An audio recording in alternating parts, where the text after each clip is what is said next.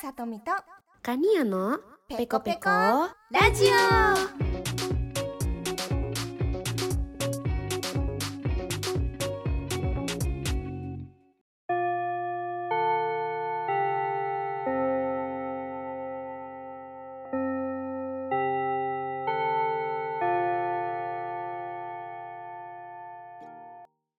いつも聞いてくれてありがとうございます、えー今日はですね私一人で話しています。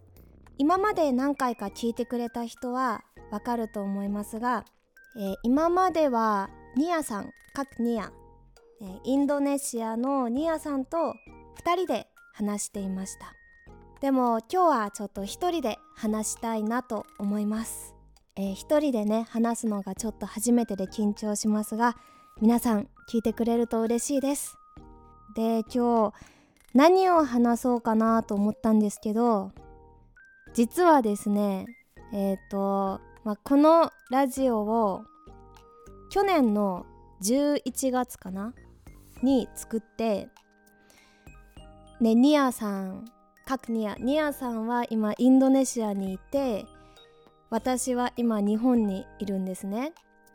でちょっと2人であのオンラインズームを使って何回かこう収録 record record をしてたんですけど予定を合わせるのがちょっと難しかったりしてで私一人で話してみようかなと思ってはい今日初めて撮っています。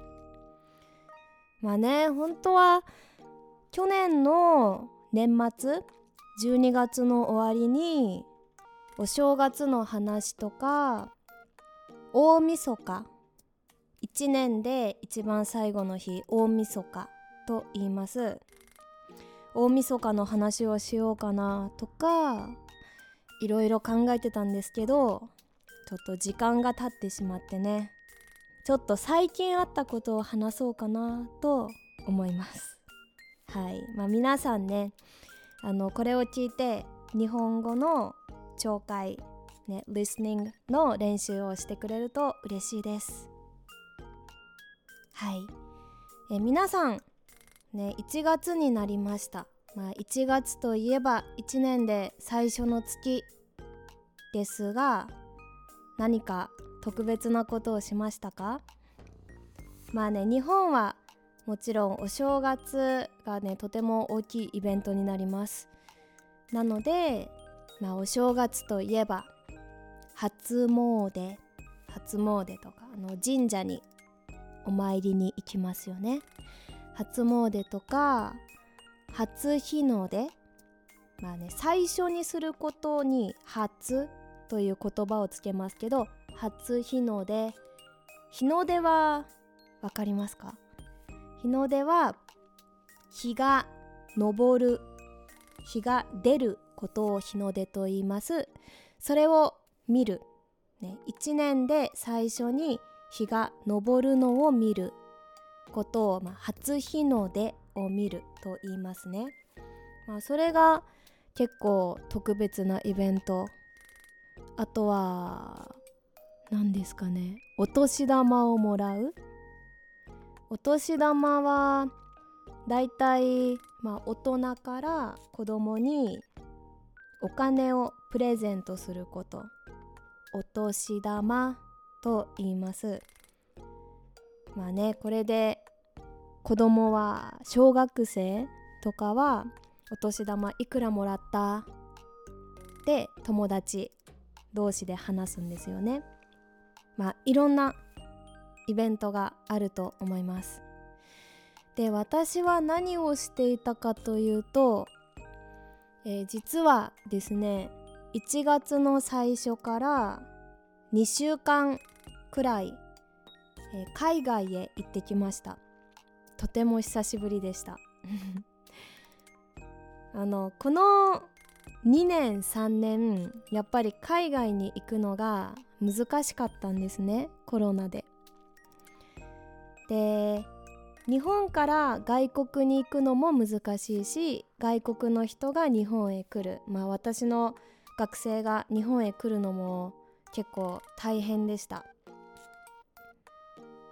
その国が、まあ、外国人入ってもいいですよ。ってなってもまたコロナが増えたらすぐに close ね閉じてしまったり。うーん。そのコロナによって結構何人まで入っていいです。どこの国はいいですっていう制限、restriction が多かったんですよね。でまあ最近やっと前みたいに戻ってきたかなっていうところで私もやっと海外へ行くことができました。はい。私結構外国に行くのが好きで、まあ、学生の時からいろんな国に行っていたんですけど本当に学生そうですね学生の時から1年に1回2回は外国に行っていたと思います。でもこの2年3年は本当に海外に行く機会がなくてまあね行っても隔離 self isolations とかしなくちゃいけなかった隔離と言いますね。海外へ行っても帰ってきても2週間隔離っていうのはすごくなんですかね。旅行もしづらいしとストレスストレスもたまるしちょっとねやっぱり外国行ったり来たりしづらかったなって思います。はい。なのでやっとあの外国に行くことができてとても嬉しかったです。で今回は私出張ね仕事で行ったんですけどえっとまあ学生を募集しに行きました。で今回行ったのがスリランカシュランカ。スリランカとネパール。ネパール。とタイタイですね。タイランでもタイはちょっと1日しかいなかったので。あまり観光はしていないんですけど、まあ、スリランカ私初めて行った国です今回。でネパールは2回目かな。ネパールに最初に行ったのが10年ぐらい前ですごく久しぶりでした。ねでスリランカは本当に初めてだったんですけど人も優しくて旅行がしやすいなって思いました。あの今回私が行ったのがコロンボだけだったんですね。なのでコロンボだけじゃなくてもっと観光地スリランカの観光するところも行ってみたかったなと思いました。あスリランカは結構そのちゃんと観光しようとすると1日2日3日ぐらいかかるって聞いたんですね。なのでまあちょっと今回は難しかったかなって。まあずっとコロンボにいました。でネパールは私学生の時から2回目だったんですけど実は10年ぶりに行ったんですね。10年前なので最初に行ったのが2013年ぐらいだったと思うんです。で、まあ、ネパールは前行った時に結構いろんな都市を回りました。カソマンズカトマンズとポカラ。あとナガルコナガルコットとかバクタプルとかそうですね。いくつか行きました。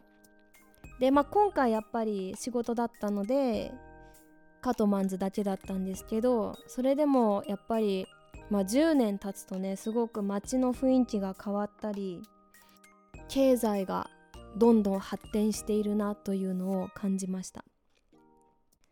でやっぱりどちらの国も良かったのはマスクをあまりつけなくてもいいこと。は日本にいると私は東京に住んでいますけどまだマスクをつけている人がとても多いです。まあ基本的には外ではマスクをつけなくてもいいとなっていますが建物の中施設の中と乗り物ですね。電車の中とかもマスクをつけた方がいいと言われています、ね、特に日本は今一番寒い時期です。いや本当にすごい寒いです。ちょっとびっくりしました。あの私が1月の最初に海外に行ってスリランカはあったかいじゃないですか。スリランカは結構あったかくて私は暑い気候の方が好きなので暑い方が好きなのですごく合っていたんですけどでねネパールが思ったより寒かったですね。うん。じゃああんなに寒いと思っていなくてちょっとちゃんとあの天気をチェックしてなかったんですけどネパールはすごい寒くていや本当に寒くて夏の服をたくさん持っていったので冬の服がなくて結構困りました。最初タイに行って外に出ないでそのままコネクションフライトでえっ、ー、とスリランカに行ったんですね。なのでまあ最初は暑いじゃないですか。その後ネパールに行ってすごい寒いなと思ってでまた帰る時タイに戻ってその時はタイ1泊1日だけ泊まりました。でまたタイはねあったかいなと思って。で最後すごい寒い日本に帰ってきました。あの皆さん東京はあまり寒くないと思ってる人もいるかもしれないですけど結構寒いです、まあね、もちろん北海道とか東北の方に比べると雪もあまり降らないですし気温も高いと思うんですけど今年は特に寒いと言われています、ね、10年に1回かな。今年は本当に寒いです。ちょっとびっくりしました。なのでねもうできれば外に出たくない ぐらい寒いです。はい。というのがねだいたい私が1月にしたことですね。まあ1月今日が1月31日なので最後の日なんですけどまあね1月も早かったなってやっぱ外国に行くと早いなって思いますよね。はい。皆さんは1月はどうやって過ごしましたか？